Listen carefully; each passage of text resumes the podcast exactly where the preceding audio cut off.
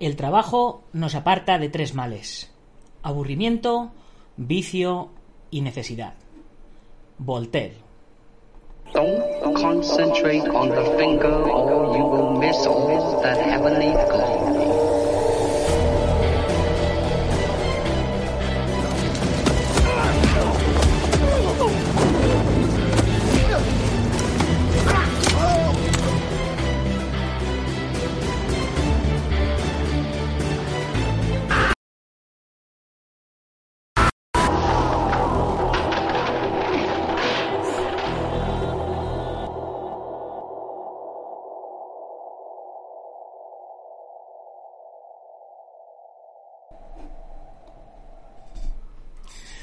Bienvenidos a una edición más de Dragon Magazine, vuestro programa de artes marciales y deportes de contacto. Hoy es lunes 14 de septiembre de 2020 y vamos por nuestro programa número 861. Eh, ya empieza por aquí la gente a conectarse. Daniel Ramírez, buenas noches. Kimbo Slice, buenas noches. ¿Hay directo con Juan? No, no hay, no hay directo con Juan Espino. Simplemente vamos a comentar la noticia de que Juan Espino eh, vuelve a UFC, ya, hay fecha y demás. Pero bueno, va a ser una de tantas noticias. Pero siempre hay que ponerle una miniatura al, al programa, así que se la hemos puesto. Hoy también empiezo a retransmitir a través de nuestro canal de. de de Instagram en directo. Por aquí, por aquí lo veis. Eh, no, voy a, no voy a enseñarlo mucho porque esto puede, puede hacer un bucle eh, que, que nos haga que nos perdamos en el infinito. Y entonces ya sí que, sí que la hemos liado. Bueno, eh, como siempre, antes de ir arrancando con los contenidos del programa, que son muchos, toca la dedicatoria. ¿Y a quién le vamos a dedicar nuestro programa de hoy? Pues nuestro programa se lo vamos a dedicar a todos los que por fin comenzaron el cole, entre comillas, tanto a papás como a mamás, como a estudiantes, en fin, a ver si llega por fin la normalidad y a ver cuánto nos dura. Digo, los papás que empiezan el cole, porque claro, estaba, había muchos papás que estaban deseando deseando que empezara el colegio para, para poder empezar a hacer vida normal, eh, yendo a sus trabajos y, todas estas cosas. Eh, tenemos por aquí Alberto Sam, Sampú, Alberto de Moral, desde Facebook. Buenas noches. Hola, en YouTube pone que empieza dentro de 20 minutos. Eh, sí, es que he estado viendo Mulan en casa y pensaba que no me daría tiempo a ser puntual, así que digo, pues me curo en salud y lo dejamos y lo dejamos ahí. Daniel Ramírez, el miércoles empiezas el instituto. Pues hay que empezar por fin, hombre, hay que empezar. La vida sigue. Basta ya de, de tener tanto miedo a, a, esto del, del, coronavirus. Que entiendo que la gente mayor y la gente enferma y la gente tal tenga miedo. Pero la gente joven, la gente fuerte, la gente que tiene que sacar el mundo adelante, eh, tenemos que, que luchar para, para, que esto siga para adelante. Y, y es que no vamos a poder acabar con el coronavirus lo que tenemos que hacer es aprender a convivir con él. O sea, no hemos conseguido acabar ni con la gripe, ni con los catarros, con los constipados, eh, ni con el cáncer, ni con el SIDA, tal. Pues, ¿cómo vamos a acabar con el coronavirus? Por amor de Dios, lo que tenemos que hacer es aprender a convivir con él y ya está, y la vida sigue. Bueno, eh, por aquí se va conectando gente también. Eh, Mario Cerero, hola. Peque de también se ha unido a, Instagram. Vamos a ver qué tal sale, sale esto del, del Instagram. Eh, bueno, eh, ¿qué, más, ¿Qué más cositas tenemos por aquí? Ya hemos hecho la dedicatoria. Eh, vamos a casi empezar con el, con el contenido. Rey Mono, buenas noches, ¿cómo estás? Venga, vamos, vamos a ir arrancando con, con, noticias, que son muchas las que tengo. Tengo noticias atrasadas desde la semana pasada. Así que vamos, vamos a ir viendo. A ver, por aquí tenía mm, alguna noticia por aquí.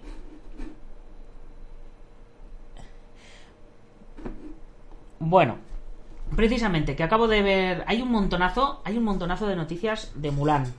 El viernes vamos a hacer el. Eh, con, con, Iván Fernández Ronin, vamos a hablar eh, de la peli. Yo hoy la he visto, ya como os digo, la acabo de ver. Y. ¡Coño, Ricardo Galiño! Un saludo, ¿cómo estás? La acabo de ver y. Bueno, a mí me ha gustado. Eh, os puedo decir eso.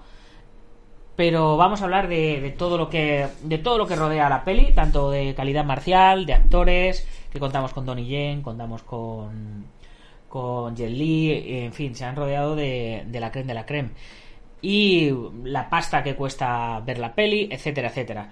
Aquí nos dicen que, eh, según se informa, eh, Disney liberará Mulan en Disney Plus en diciembre después del periodo de costo premium.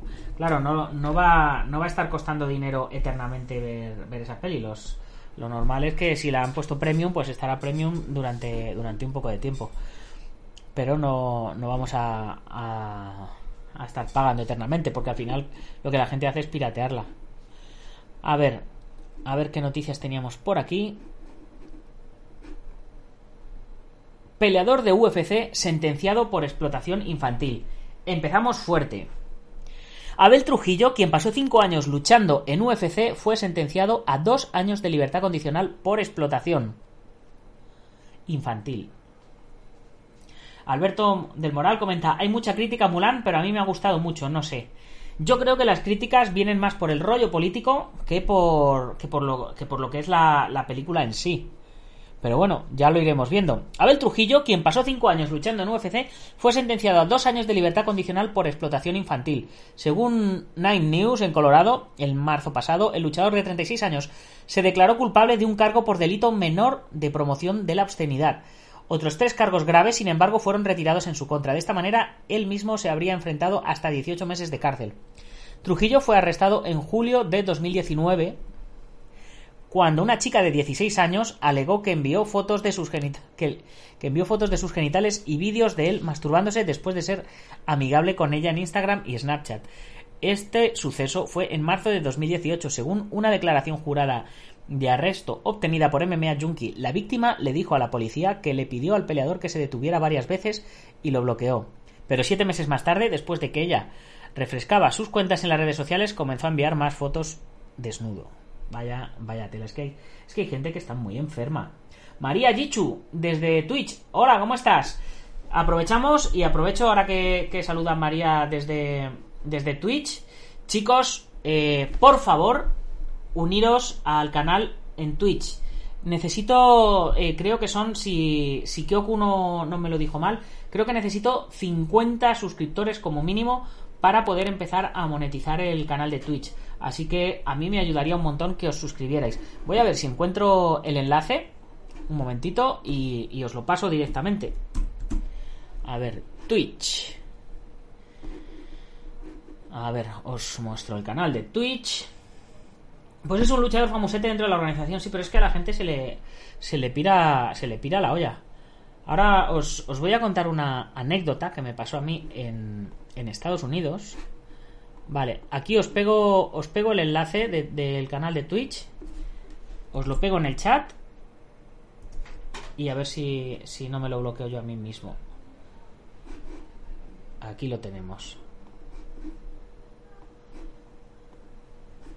Aquí lo tenemos. Así que chicos, si podéis hacerme el favor de meteros a Twitch e iros suscribiendo en Twitch, sería cojonudo. Además, eh, ya lo dije la semana pasada, eh, Alejandra-doble 11, eh, un saludo desde Instagram. Ya lo dije la semana pasada, eh, voy a empezar a hacer directos en Twitch por las mañanas. Eh, cuando me pongo a editar la revista, cuando me pongo a editar los libros, cuando me pongo a editar los vídeos y ahora que estoy con el proyecto de la película, del cual os prometí que hoy os iba a hablar y os voy a hablar de él, eh, cuando me pongo a trabajar por, las mañanas, pues eh, no me cuesta nada ponerle a, emitir en directo y, y ponerme a, a, comentar. Germán o Germit Twitch, Germit Twitch, un saludo, ¿qué tal? ¿Cómo estás? Suscríbete, por favor, a ver si llegamos a los 50 para que podamos empezar a monetizar. Kyoku, ¿cómo estás? Y, y bueno, eh, a mí me pasó hace, hace muchos años, eh, os, iba a contar una de, mis batallitas. Esta es batallita de salsa rosa. Eh, pues a mí me, me pasó que, que, estaba compitiendo en Nueva Orleans en los campeonatos mundiales de la USCA. Siempre cuando vamos a competir a Estados Unidos nos vamos tres o cuatro días antes para que el cuerpo se habitúe, para que pasemos el tema del jet lag, entrenamos un poquito allí en el mismo hotel, en los mismos tatamis donde se va a hacer la competición para que eh, cuando vamos a competir no nos sintamos en un terreno incómodo, ¿no? Y pues durante ese tiempo, eh, pues eh, suelen ser en agosto, julio, agosto, pues eh, la piscina del hotel está abierta, la azotea. Y bueno, yo tenía 21, 22, 23, no creo que llegara a los 23, 21, 22 tendría. Y allí en la piscina, pues conocí a una chavalita de 18 años y pues empecé a, a conocerla, valga la redundancia. Y, y vinieron los de seguridad, un negraco así gigante que me sacaba una cabeza. Y, Pumas Cowboys, un saludo eh, desde, desde Instagram. Bueno, pues vino, vino este hombre y, y me puso la mano así en el hombro. Y, y nos llevó de- de- delante de nuestro maestro, eh, a mí y a mi compañero, eh, por, porque lo que estábamos haciendo era ilegal. Y claro, eh, nosotros decíamos, ¿ilegal? Digo, pues estamos conociendo, estábamos en el jacuzzi y estábamos ahí pues tonteando con, con la chiquilla.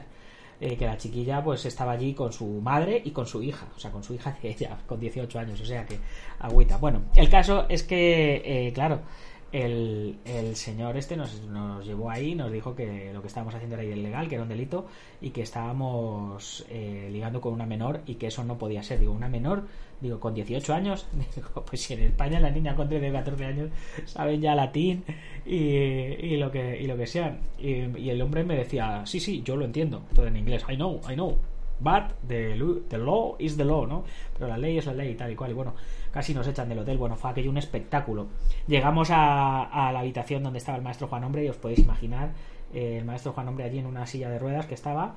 eh, eh, pues a él le flipa mucho lo de la defensa policial y tal. Y llevaba una gorra del FBI. Entonces, claro, cuando entró el tipo y, y vio a Juan en la silla con la gorra que ponía FBI, tal cual. eh, el hombre le habló en inglés, yo le traduje, pues mira, que nos está diciendo esto, que, que estábamos ahí ligando, que no sé qué, que es menor, que no sé cuántos, y nos, ¿cómo? ¿Cómo? Que no sé qué, venga, 20 flexiones, y nos pusimos ahí a hacer flexiones castigados por el maestro, y el, el tío del FBI flipaba y tal, y dijo, bueno, eh, que no vuelva a suceder, tal cual, y bueno, y, y estuvimos todo el campeonato, estuvimos súper vigilados por los tipos esos, es más, estábamos en medio del campeonato, estábamos yo y mi compañero, eh, Matthew ahí en el, en el campeonato. Esto fue en el 97, porque fue Matthew cuando vino en el 97.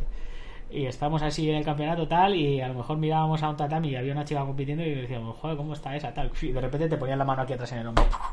Y era el negraco aquel que mirabas así para atrás y te hacía...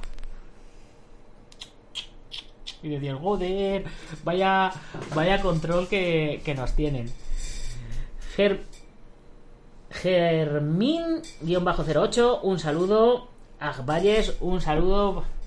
Eh, bueno, pues seguimos. Ya os he contado la, la historia. Eh, no era, no era tan, tan fuerte como la de este luchador, pero. Pero bueno, la de este luchador también. También era bastante. Bastante fuertecilla. En fin, él mismo admitió lo ocurrido. La declaración jurada afirma que Trujillo admitió múltiples conversaciones con mujeres menores de 18 años y que sabía que la supuesta víctima era menor de edad. También, Abel también afirmó haber pedido desnudos a la supuesta víctima, además de enviarle fotos explícitas, que la gente está zumbadísima.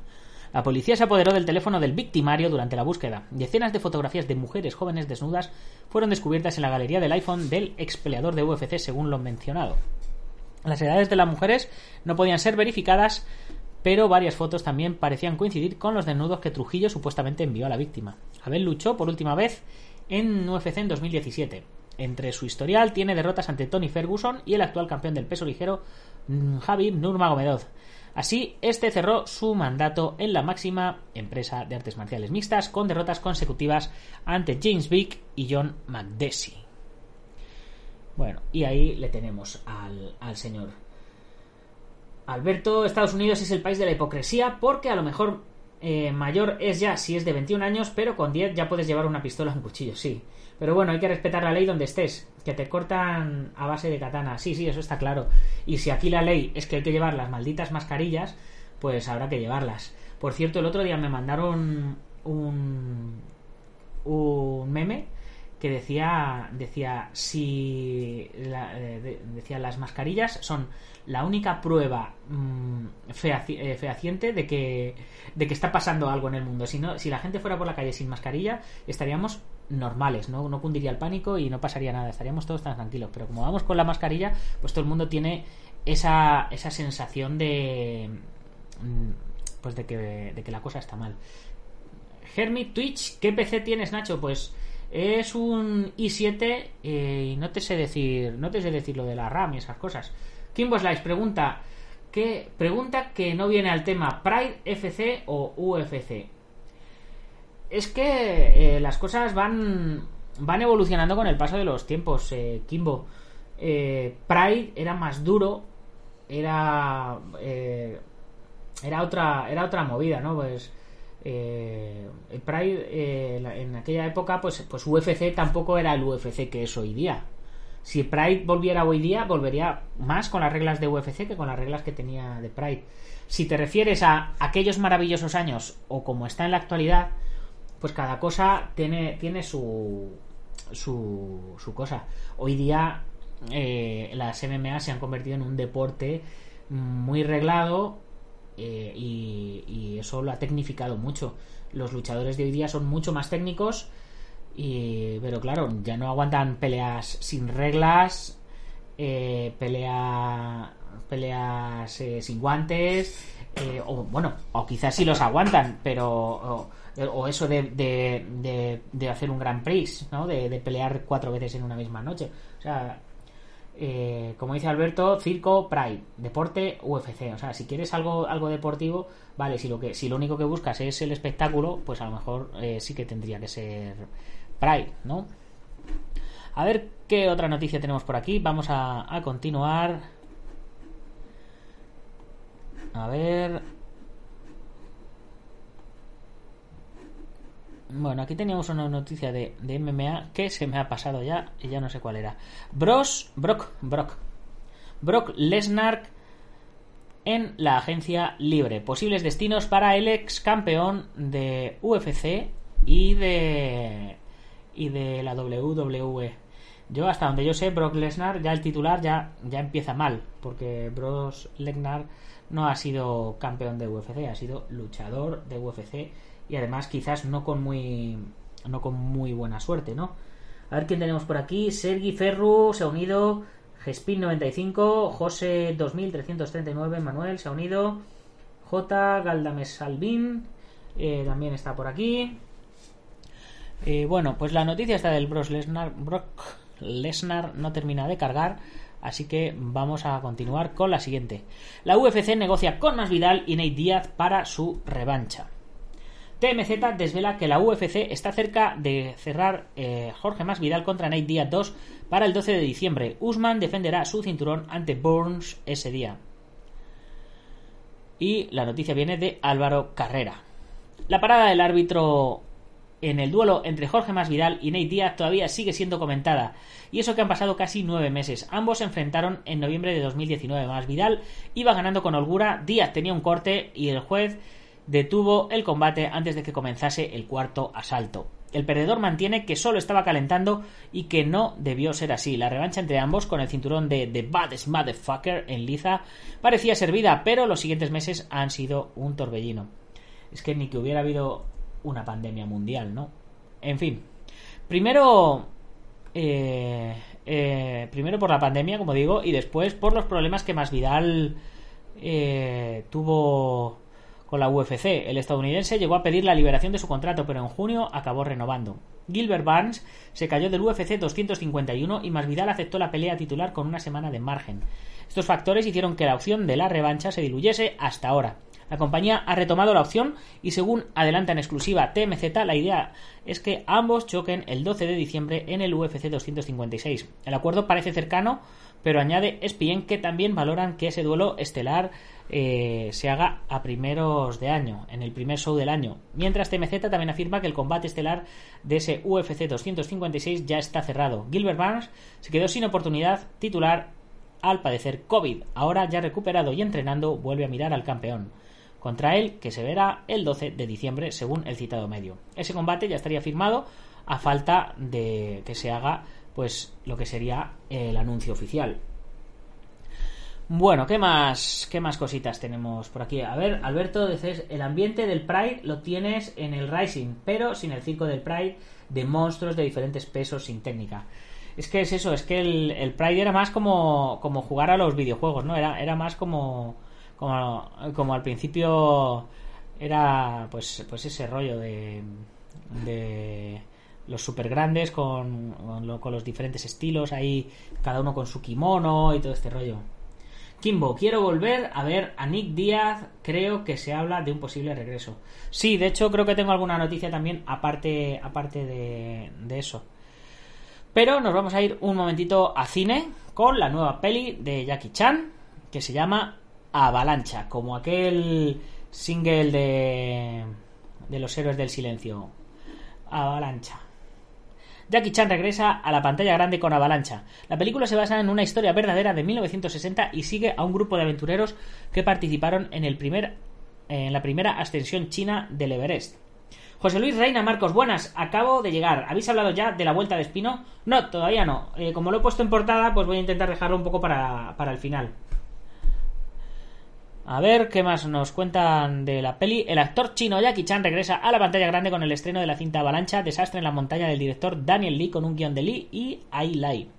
Esta película china, que incluye un sinfín de aventuras y dramas, se basa en una historia verdadera que toma lugar en el mes de mayo de 1960 y sigue un grupo de aventureros que participaron en la primera ascensión china del Everest por su lado, siendo la zona más difícil de la enorme y desafiante montaña. Yo me imagino que en esta peli, mm, pues si es de, de subida al Everest, no veremos demasiadas artes marciales. Quizás veamos un poco de, show acrobático y demás, pero no, no demasiadas artes marciales. Y una noticia que me pareció muy curiosa, hablando de Jackie Chan, que dice, se queda sin casa. Así es la triste historia de Jackie Chan. Triste, triste. No creo que le falte casa, ¿no? Dani, ¿cómo estás? Jefe de Kempo, unido Federación Colombiana de Kempo, unidos a Instagram. Bueno, ya sabéis, chicos, eh, de Instagram, uniros al canal de Twitch, que necesito suscriptores en Twitch. Bien, se queda sin casa. El actor hongkonés, quien es famoso por sus pelis de artes marciales, está pasando por momentos difíciles. Espino contra Bruce Lesnar. estaría, estaría bien. Jackie Chan no la está pasando bien en el plano personal, así lo dieron a conocer medios internacionales después de que el gobierno de China le quitara dos de sus apartamentos.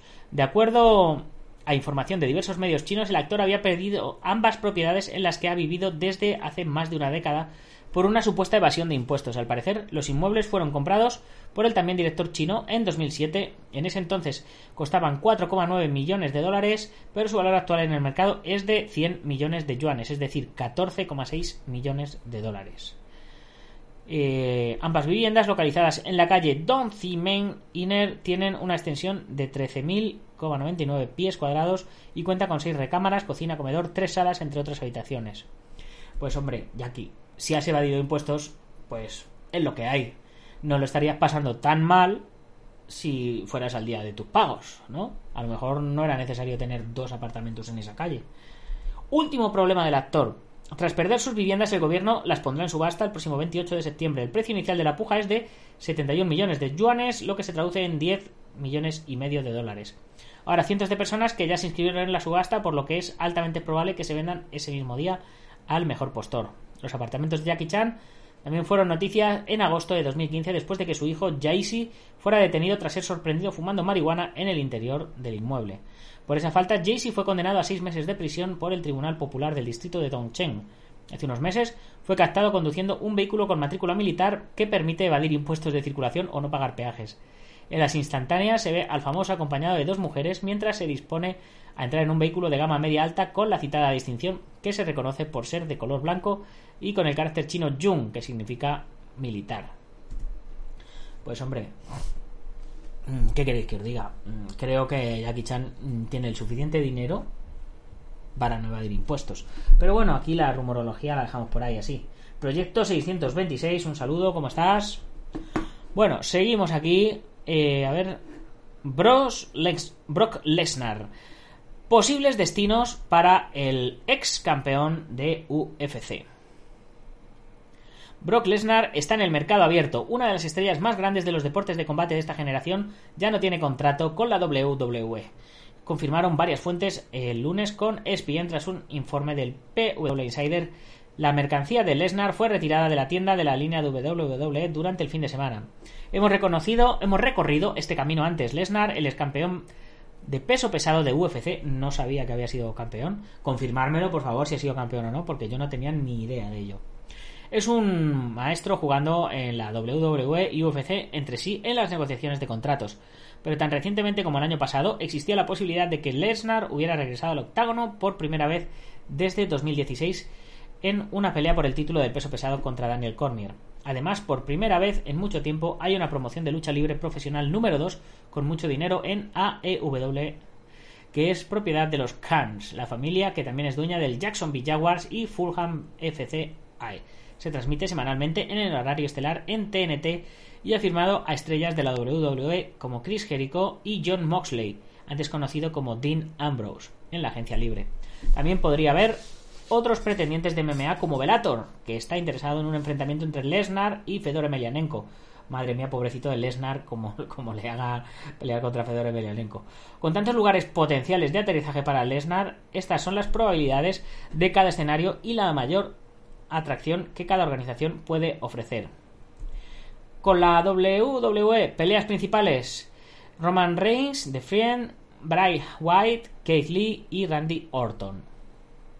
Con la UFC, las peleas principales: John Jones, Daniel Cormier, Steve Miocic y Francis Ngannou. No ponen a Espino, no ponen a Espino, chicos. Yo ahí lo dejo. Y con Velator, a ver si lo tenemos por aquí. Ah, con la AEW, Kenny Omega, John Moxley, Cody Ross y Chris Jericho. Y con Velator, Fedor Emelianenko, Frank Mir y Quinton Rampage Jackson. Pues eh, suenan, suenan muy bien. Eh, Rey Mono, eh, ¿alguien ha visto la entrevista a Juan Espino de Jordi Wild? Sí, yo sí, yo sí que la vi, yo sí que la vi en su momento. Y Alberto de Moral, Brock tiene toda la pinta de ir a Rising porque no le veo ni el Velator ni en One porque no suelen jugar con esos pesos. Si va a una organización de MMA, le veo más en Japón porque le gustan ese tipo de grandotes. Pues sí, en Japón siempre suele, siempre suele gustar ese, ese rollo.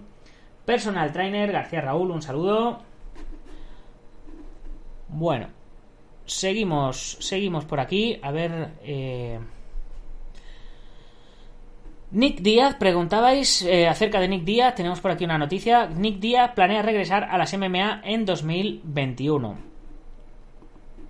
Vamos a ver qué, tenemos. Bueno, ahí hay noticias muy calentitas.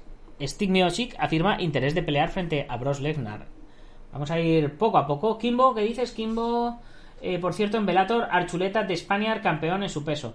Eh, sí, fue este fin de semana, ¿verdad, Kimbo?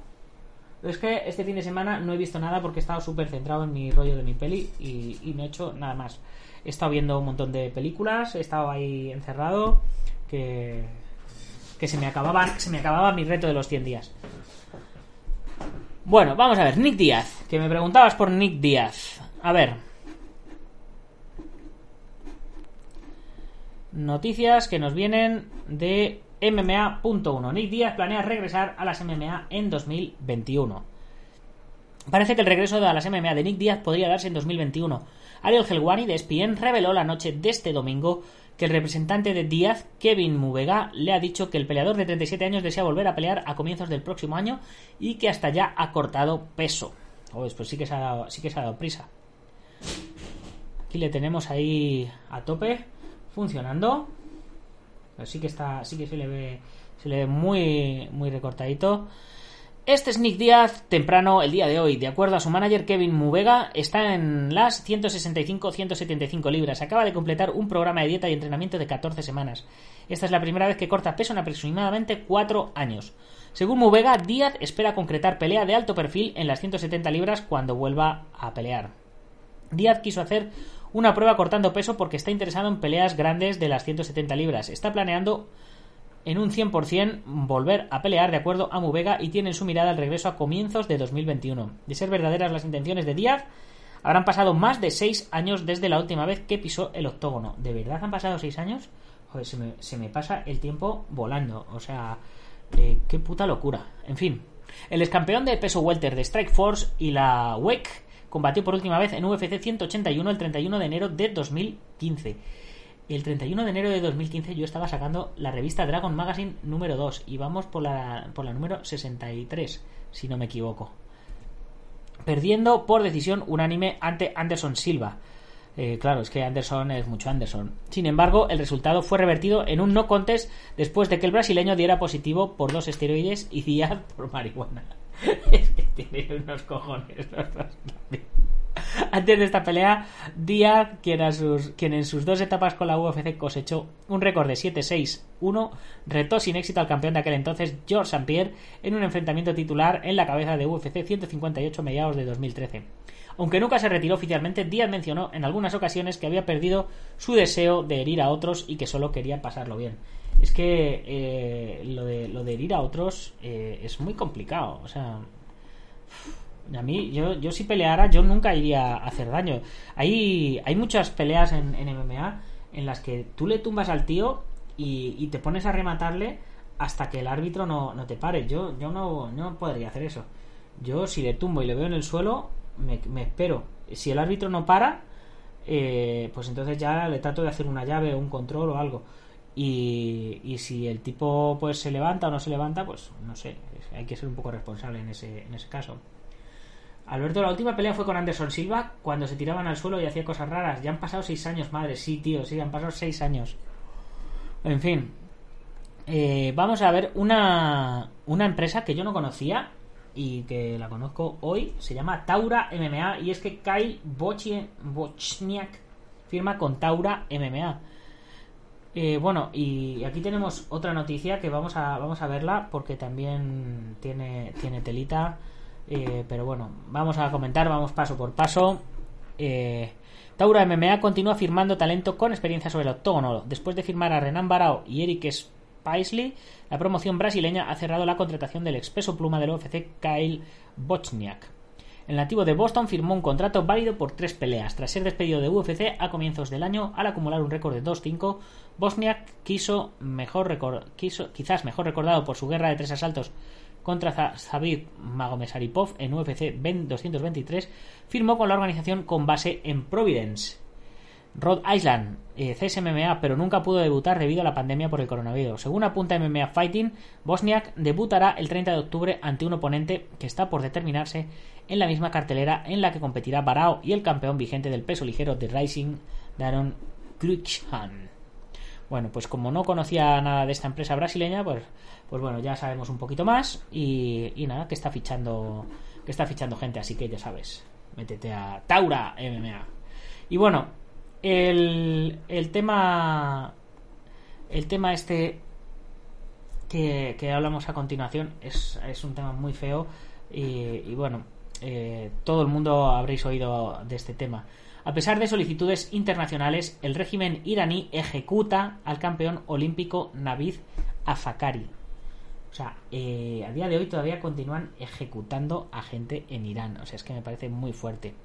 A pesar de las solicitudes de la comunidad internacional, incluyendo al presidente de los Estados Unidos Donald Trump, el Comité Olímpico Internacional y el presidente de UFC Dana White, el régimen iraní ejecutó al campeón olímpico Navid Afakari. Afakari, de 27 años de edad, fue ejecutado la mañana de este sábado 12 de septiembre, a pesar de que se llevaron trámites legales ante la insistencia de los padres y familiares de la víctima. La Agencia de la República Islámica confirmó la información de Kazem Musavi, el jefe de justicia del Departamento del Sur de la provincia de Fars. Afkari fue sentenciado a muerte por su presunto papel al asesinar a un oficial de seguridad en Shiraz, Fars Providence, el verano de 2018 en protestas en la provincia. Asimismo, de acuerdo al Centro de Derechos Humanos de Irán, había evidencia de que él no cometió el crimen y fue torturado en una interrogación donde tuvo que entregar una falsa declaración. Las autoridades iraníes han aumentado el uso de sentencias de muerte en la población para presionar el silencio y terminar la participación de protestas pacíficas, dijo Hadi Gaemi, director ejecutivo de CHRI. Akfari realizó una denuncia ante el Poder Judicial iraní en septiembre del año pasado en la que afirmó que su confesión fue extraída mediante tortura. El Poder Judicial de Irán ha negado las denuncias de torturas y en su lugar optó por retransmitir la confesión de Afkari en la televisión estatal después de que el presidente Trump recorriera las redes sociales para dirigirse al líder iraní. En fin, agüita, pamear y no echar gota. Sayabla, un saludo, ¿cómo estás? Por Instagram. A ver, la siguiente noticia que tenemos por aquí. Eh, Bellator MMA anuncia a CBS Sports Network como su nuevo hogar. Bellator a mí es una empresa que, que cada, día, cada día me gusta más están cogiendo muchas estrellas, las están tratando como estrellas, los dejan negociar sus patrocinios de, ropa y les hacen un show muy bonito para, para entrar al, a la jaula a pelear, tienen Velator Kickboxing, tienen Velator MMA, en fin, y no sé, me gusta, me gusta mucho cómo, cómo trabajan. La organización californiana Bellator MMA, que actualmente pertenece a Viacom CBS y CBS Sport Network, anunciaron una nueva alianza donde la organización transmitirá sus eventos en CBS Sports a partir de octubre. O sea, ya mismo, porque aquí el tiempo, el tiempo vuela. CBS Sport Network transmitirá los eventos de Bellator dentro de los Estados Unidos y sus eventos internacionales en vivo para los Estados Unidos, y las preliminares se transmitirán en CBS Sport y el canal de YouTube de Bellator. Más detalles se anunciarán en breve. Empezando la nueva alianza, CBS Sport Network transmitirá, en vivo los eventos mm, desde Europa, incluyendo Velator 247 en Milán, Italia y Velator París el 10 de octubre en Francia. Y Velator 247 también será transmitido en el canal. Así que mm, vamos a tener Velator para Rator. Siguiente noticia que tenemos por aquí. Steve Miocic admite interés en pelear frente a Bros Lesnar. Ya que estábamos hablando de Bros Lesnar, pues aquí tenemos noticias fresquitas. El posible regreso de Brock Lesnar ya tiene muchos interesados. Ya libre de su contrato con la WWE, la estrella de la lucha libre y es campeón de UFC, está en los ojos de Dana White y Velator. Inclusive John Jones manifestó su interés de una super pelea y quien no gustó de aquello fue Steve, Steve Miocic. En el podcast Believe You Me, el actual campeón de la división quiere enfrentar a Brock Lesnar y cree que debería ser la primera opción del UFC y no el ex campeón semicompleto de la organización. 100% si Lesnar quiere volver a pelear, creo que yo debería ser la principal opción de UFC o preguntar primero. No sabía que Jones mandaba todo eso, dijo Miochik. De momento no hay nada confirmado, pero según Dana White, el próximo rival de Miochik será Francis Ngannou, y el campeón llegó a indicar que no le atrae una revancha frente al camerunés, a quien derrotó anteriormente. Voy a enfocarme en lo que no, en lo que funcionó frente a Ngannou. Él mejoró mucho desde cuando nos enfrentamos. Yo también tengo que continuar evolucionando. El MMA es así. Si un peleador para un tiempo, los otros mejoran y él queda atrás. No puedo insistir que no da, porque ciertamente Ngannou va a trabajar en eso. Tal vez yo cambie mis derribos, tengo una estrategia diferente y puedo vencerlo por finalización, en vez de estar encima de él, como muchos creen que yo haré, concluyó.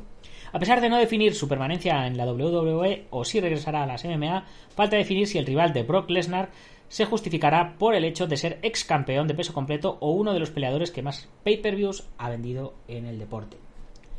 Pues ahí, ahí queda eso. Y ahora vamos a ver si encuentro las la noticia esta de eh, de nuestro querido Juan Espino. Por cierto, eh, Juan Espino, si nos estás viendo, nos estás oyendo o, o alguien que sea amigo tuyo cercano ve el programa, me encantaría entrevistarte. Voy a ver si, si muevo hilos, muevo contactos y me pasan tu contacto y así pactamos una entrevista. Hugo Sánchez Álvarez, para mí Lesnar tiene más que aportar en las MMA. En el wrestling, por muy querido que esté, está muy desaprovechado. Yo es que hace mucho que no veo que no veo wrestling. A lo mejor cuando voy a ver a mi madre haciendo zapping o, voy a ver a mis sobrinos o, lo que sea. Eh, Alberto, eh, Velator trata muy bien a sus luchadores y pueden llevar patrocinio en su ropa y lo demás, lo que significa ingreso extra para, para ellos. Cuando no te pagan mucho, eso puede salvar o hacer que merezca la pena un campamento de entrenamiento eh, pagado para hacer un buen papel. Para mí, Lesnar ya no pinta nada en MMA en sí, a lo mejor contra Fedor y, y ya. Bueno, vamos a ver por aquí que teníamos estaba enseñando todas las noticias que me llegan. A ver. Yo os aseguro que tenía una noticia con. con. Eh, con Juan Espino. Os, lo aseguro. Ay, ay, ay, ay. A ver. Seguro que me la he, seguro que me la he pasado. Kimbo, mi hermano lo conoce, yo soy de Tenerife. Creo que por Instagram lo puedes contactar fácilmente. Fijo que puedes tener esa entrevista. Pues estaría, estaría genial. Pues mira, ahora mismo cuando termine el programa, lo primero que voy a hacer va a ser, va a ser tratar de contactar con él por Instagram.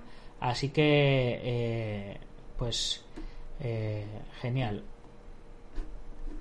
A ver, teníamos dos noticias por aquí que me habían parecido muy interesantes.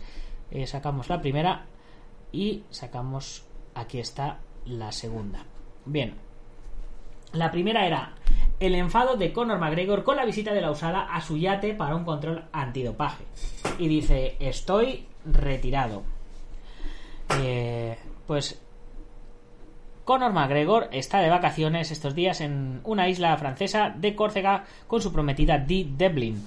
Se ha llevado una gran sorpresa al recibir la visita de la usada para un control antidopaje en su exclusivo yate valorado en 3,4 millones de euros e inspirado en Muhammad Ali. El irlandés que se retiró en junio por tercera vez se ha quejado en sus redes sociales.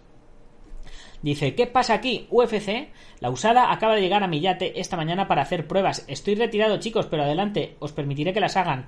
Esto es todo natural, nena, por siempre y para siempre. Dios os bendiga. Mañana 180 kilómetros a través del mar Mediterráneo. Vamos, ha escrito en su perfil de Twitter junto con dos imágenes en las que se ve la carta de la usada y los botes para los test antidopaje.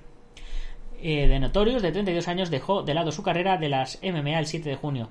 Lo hizo en un momento en el que particularmente se le veía de nuevo motivado tras su exultante victoria frente a Cowboy Cerrón, menos de un año después de haber dicho que se retiraba. La primera vez que se retiró fue en 2016, después de caer ante Nate Diaz en UFC 196, para regresar en UFC 202 y vengar aquella derrota. Luego se encargó de Eddie Álvarez y después organizó el gran negocio de su vida junto a Floyd Mayweather.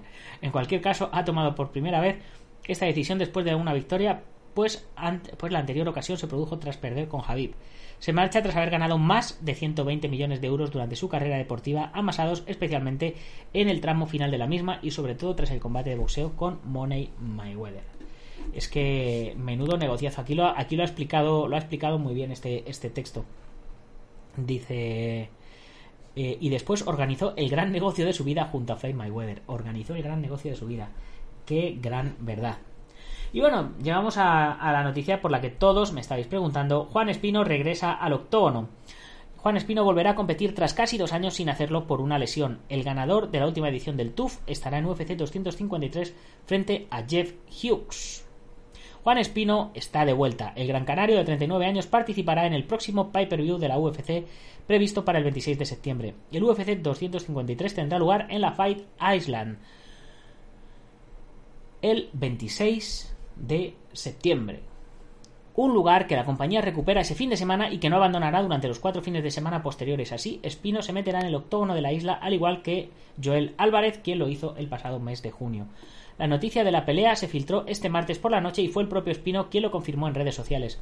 El español se cruzará contra el estadounidense Jeff Hughes, quien llegó a UFC a través del Rayleigh Contender Series y que disputará su cuarta pelea en la compañía. Hughes lleva con una racha de una victoria en sus últimas cuatro peleas. Su penúltimo combate fue no contest por un piquete de ojo accidental. Por tanto, llega con necesidad de ganar, al igual que el Gran Canario. Espino llegó a la UFC a través del reality de Ultimate Fighter, el cual logró ganar de manera brillante en noviembre de 2018. Ya han pasado dos años, madre mía, qué locura. Es que me pasa el tiempo volando. Raquel, un saludo. Defiéndete, ¿cómo estás? También por aquí, un saludo. Ya sabéis, meteros al Twitch y suscribiros vía Twitch. Eh, a ver qué más teníamos por aquí. A ese combate el español le llegó lesionado de su mano derecha. Eh, tras su victoria tuvo que ser operado de una fractura en el segundo metacarpiano de la mano derecha. La cirugía no cicatrizó bien y tuvo que pasar dos veces más por el quirófano. En 2020 estaba listo para volver, de hecho finalizó su recuperación en el UFC Institute de Las Vegas, donde le sorprendió la pandemia y regresó a España. Desde entonces ha estado esperando fecha.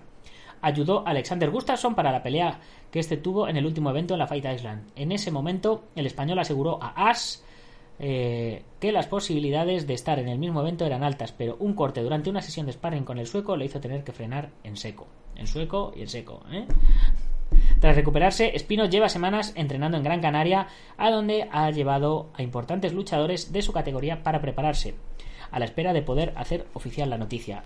el guapo is coming. Kimbo, pues sí, y más cuando ha perdido contra Maurice Green, el enemigo de Juan en la casa. Pues sí. Pues eh, se, prometen cosas. A ver, Kimbo, ¿qué más comentas? Una pelea que si no gana sobrado dará que hablar aún, aunque confío en que Juan es un gran peleador, muy inteligente y con buenas estrategias para cada pelea. Juan va a llegar lejos en la UFC. Hombre, Juan ya está en la UFC.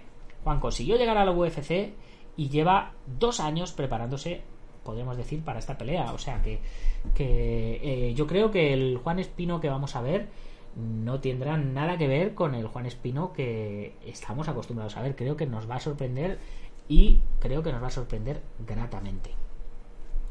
Bueno, eh, antes de irme, para los que me estáis preguntando por el tema de, de lo de la peli, eh, el día 12, este sábado pasado, hizo 100 días que nos propusimos eh, hacer nuestro proyecto de nuestra peli. Eh, acordaros que todos los años en mi canal de YouTube El Guerrero Interior, suscríbete, suscríbete, eh, pues siempre, siempre suelo hacer un reto de los 100 días.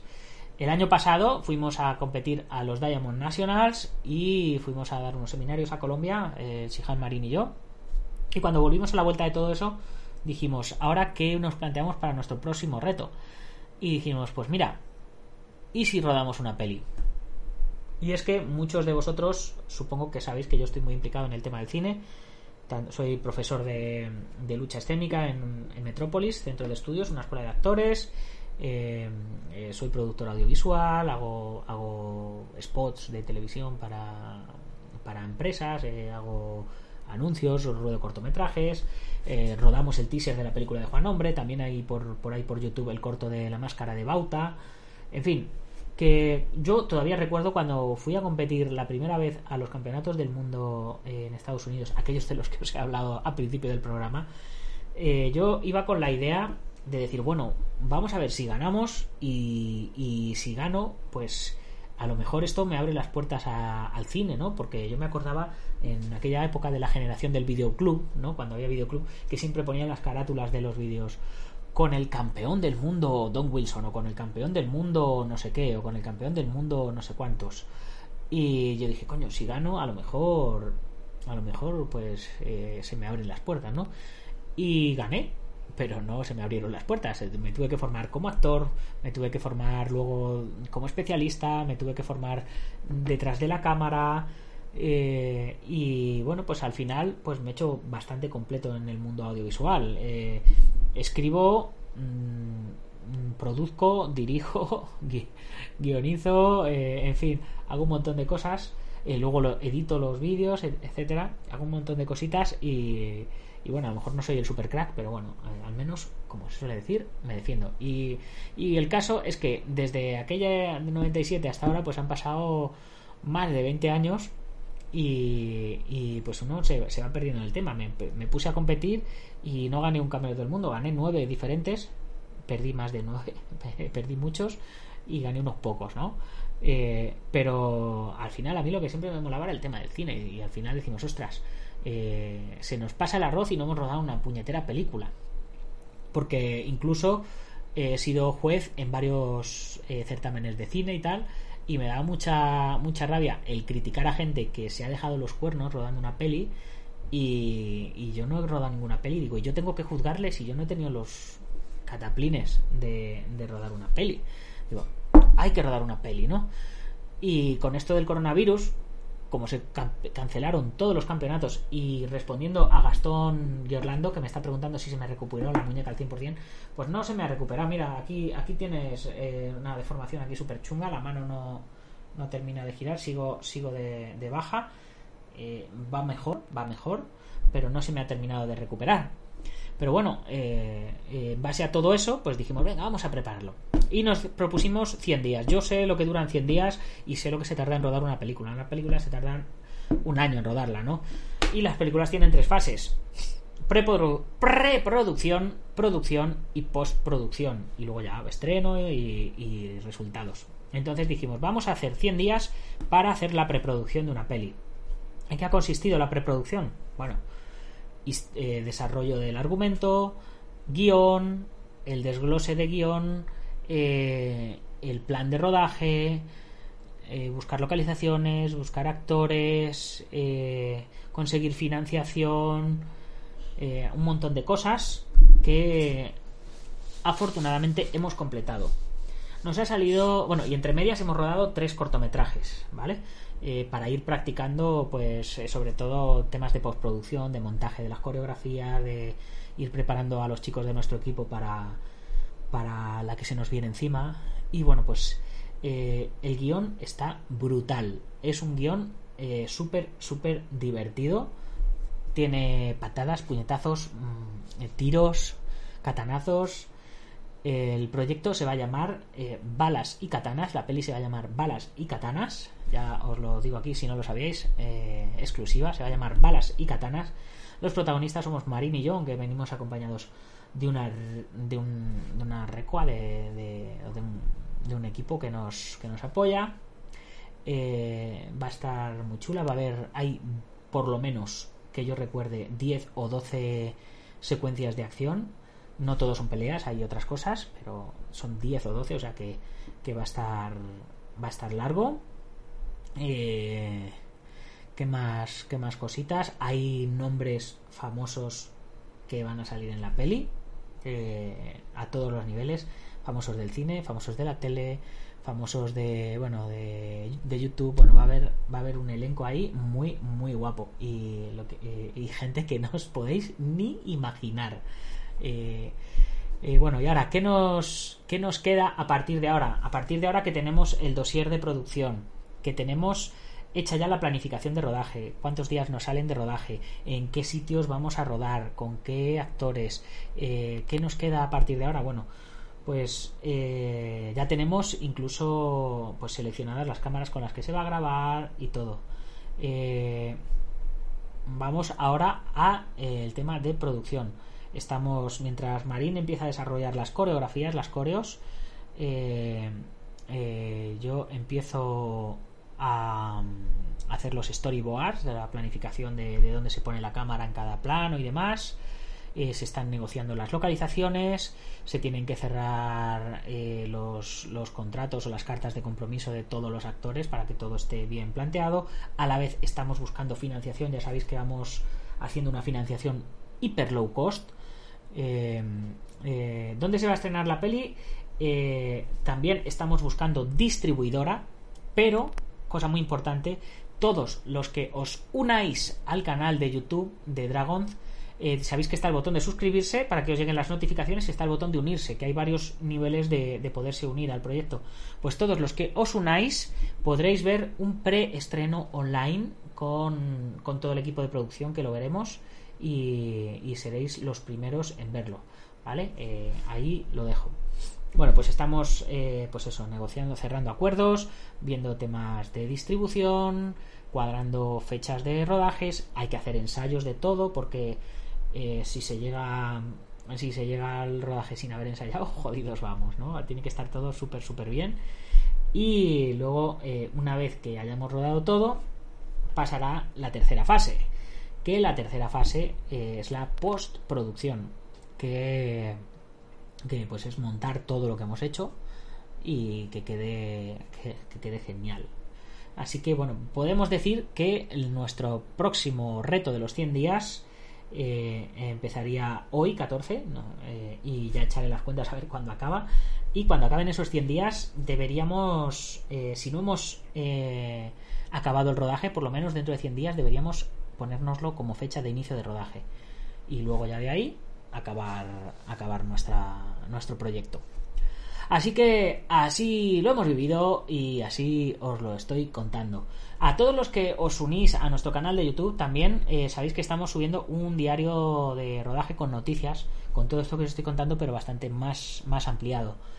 He hecho muchas grabaciones durante estos 100 días, pero no he subido muchas. He subido 10 o 15 grabaciones porque el resto eh, prefería prefería eh, eh, pues centrarme en lo que tenía que hacer que, que contároslo. Kyoku, eh, ahí eh, si te lees la- las bases para para poder participar en la peli, eh, vienen en el botón de unirse. Le das al botón de unirse y si quieres participar en la peli, pues te puedes apuntar en alguno de los niveles de colaboración y puedes salir en la peli. Puedes salir y, te matamos gustosamente. a catanazos, a, balazos o a catanazos. Aunque eh, hay que darse prisa si alguien quiere unirse al carro porque están casi todos los personajes ya cerradísimos. Entonces, pues oye, si alguien se une, ahí, ahí está, ahí está la cosa y os dejaríamos un hueco. Por supuesto, por supuesto que sí. Bueno, chicos, pues con esto vamos cerrando el programa de hoy. Tengo un montón de noticias y comentarios para. Ya sé que no tienes un chavo, Kyuku. Entonces no, te, puedes ni venir a ni venir al rodaje. Me cago en la leche. Eh, por, lo menos a ayudarnos aquí con, el rodaje. Sería, sería guay. En fin, pero bueno, ¿qué le vamos a hacer? Por cierto, si eres técnico de sonido, si eres diré de foto, o si tienes algo que ver con el mundo del cine y te apetece y vives por Madrid, por la zona de, Madrid, Toledo, centro, y te apetece unirte a este loco proyecto, escríbeme, contáctame y vemos a ver si te podemos encajar por ahí por algún lado. Aquí no hay pasta, pero lo que sí te aseguro es que nos lo vamos a pasar genial. En fin, chicos, eh, con esto sí que nos despedimos. Mañana más y mejor. Eh, ya sabéis que si os ha gustado el programa, lo tenéis que compartir con vuestros amigos y si no con vuestros enemigos, pero hay que compartirlo, hay que suscribirse, hay que suscribirse a YouTube, hay que suscribirse a Twitch. Acordaros, suscribiros en Twitch. Necesitamos, si Kyoku no, no me lo explico mal, necesitamos como mínimo 50 personas para que se nos abran posibilidades en Twitch de poder monetizar la plataforma. Así que eh, meteros en Twitch, os he, dejado el enlace en el chat, os lo, os lo voy a volver a dejar. Eh, y así lo tenéis más, más al alcance de vuestra mano. Eh, pero eso. Y ya antes de despedirnos, una mención a nuestros patrocinadores. IPM International Marcial Unión del Maestro Martín García, Gimnasio Buen de, de Sijan Marín, Antonio Delicado de la Mitosa Internacional Coso Río Kempo Asociación, Joaquín Valera de Janmillo Jasquido, Taz Academy, Guamay.net, Alberto Hidalgo y Ubentex, plataforma número uno de gestión integral de torneos. Bueno, Kimbo, mm, me creo una cuenta y me suscribo. Genial, muchas, muchas gracias. Y al resto, chicos, eh, mañana más y mejor. Gámbaro.